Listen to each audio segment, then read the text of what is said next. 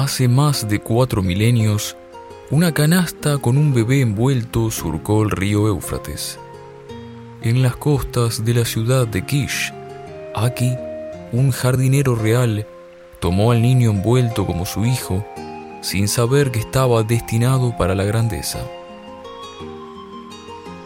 Sargón, como lo había nombrado su padre, transcurrió su infancia trabajando en los jardines reales, hasta que un día Mientras dormía entre árboles y arbustos, la diosa Ishtar se le presentó en un sueño. En este, Ishtar asesinaba al gobernador de Kish, Ursubaba. Sargón entendió el mensaje de los dioses. Con tiempo y astucia, el hijo del jardinero llegó a ser copero de Ursubaba. Un copero servía bebidas al gobernador y debía ser de absoluta confianza para asegurarse así de que nadie lo envenenara. Sin embargo, Ursubaba también había soñado que Ishtar lo asesinaba, ahogándolo en un río de sangre, y que además daba su bendición a un joven copero. Ursubaba también entendió el mensaje de los dioses. Ante el inminente peligro de perder su trono, el gobernador de Kish mandó a matar a Sargón. Su jefe de herreros fue a atacarlo, pero el joven y fuerte Sargón supo defenderse. En un segundo intento, Ursubaba envió a Sargón al ancestral Uruk con un mensaje para el mismísimo rey de la Mesopotamia, Lugal-Sagesi aquel que tiempo atrás había unificado todas las ciudades del sur. En una tableta de arcilla, Ursubaba pedía a Lugal Sagesi un simple favor, matar al mensajero. Este plan también falló, probablemente porque Sargón sabía leer, así que solo desechó la tableta.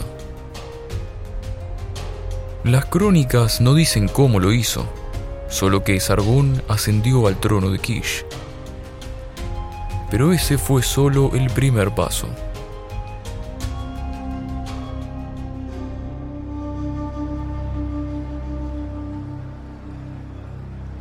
Sargón, nuevo gobernador de Kish, no había heredado el trono,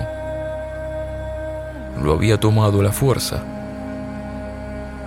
pero los habitantes de la ciudad veían en el hijo de un simple jardinero a uno de ellos. Su apoyo era absoluto.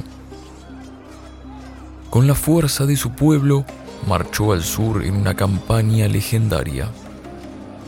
Ganó 34 batallas derrotando a los gobernadores de Ur, Lagash, Uma y a todo aquel que se interpuso en su camino. A lo lejos aguardaba la ancestral Uruk, la capital del jefe final del gran rey Lugal Sagesi. En Uruk peleó, ganó y encadenó al rey unificador y continuó su marcha hasta las costas donde no había más tierras para conquistar. Con la mirada clavada en el horizonte del mar menor, Sargón lavó la sangre de su lanza antes de volver. En Nippur, ante la estatua del dios Enlil que tanto lo había favorecido, cortó las cadenas del pasado ejecutando al rey Lugalsagesi. Y en tierras ocultas por las arenas del tiempo, levantó la capital de su imperio acadio, Akkad. Sargón continuó sus conquistas al medio del Éufrates, al norte de Siria y a las montañas al sur de Anatolia. Algunas ciudades habían querido aprovechar el cambio de gobierno para rebelarse, pero esas fueron lavadas a hierro y sangre. Las nuevas rutas de comercio unieron a Akkad con todo el mundo conocido, desde el Golfo Pérsico al Mediterráneo y quizá aún más allá. logró una estabilidad sin precedentes, nombrando a sus mejores hombres como gobernadores de varias ciudades. Una estabilidad tal que permitió el desarrollo del comercio, del transporte, la administración, las ciencias y las artes.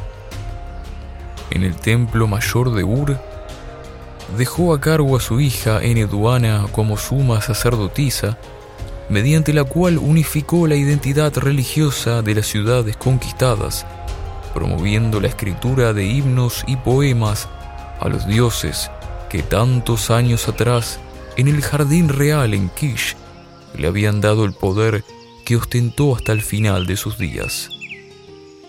Sargón logró hacer lo que muchos después que él, pero ninguno antes, construir un imperio y demostrar que toda gran misión comienza con un primer paso.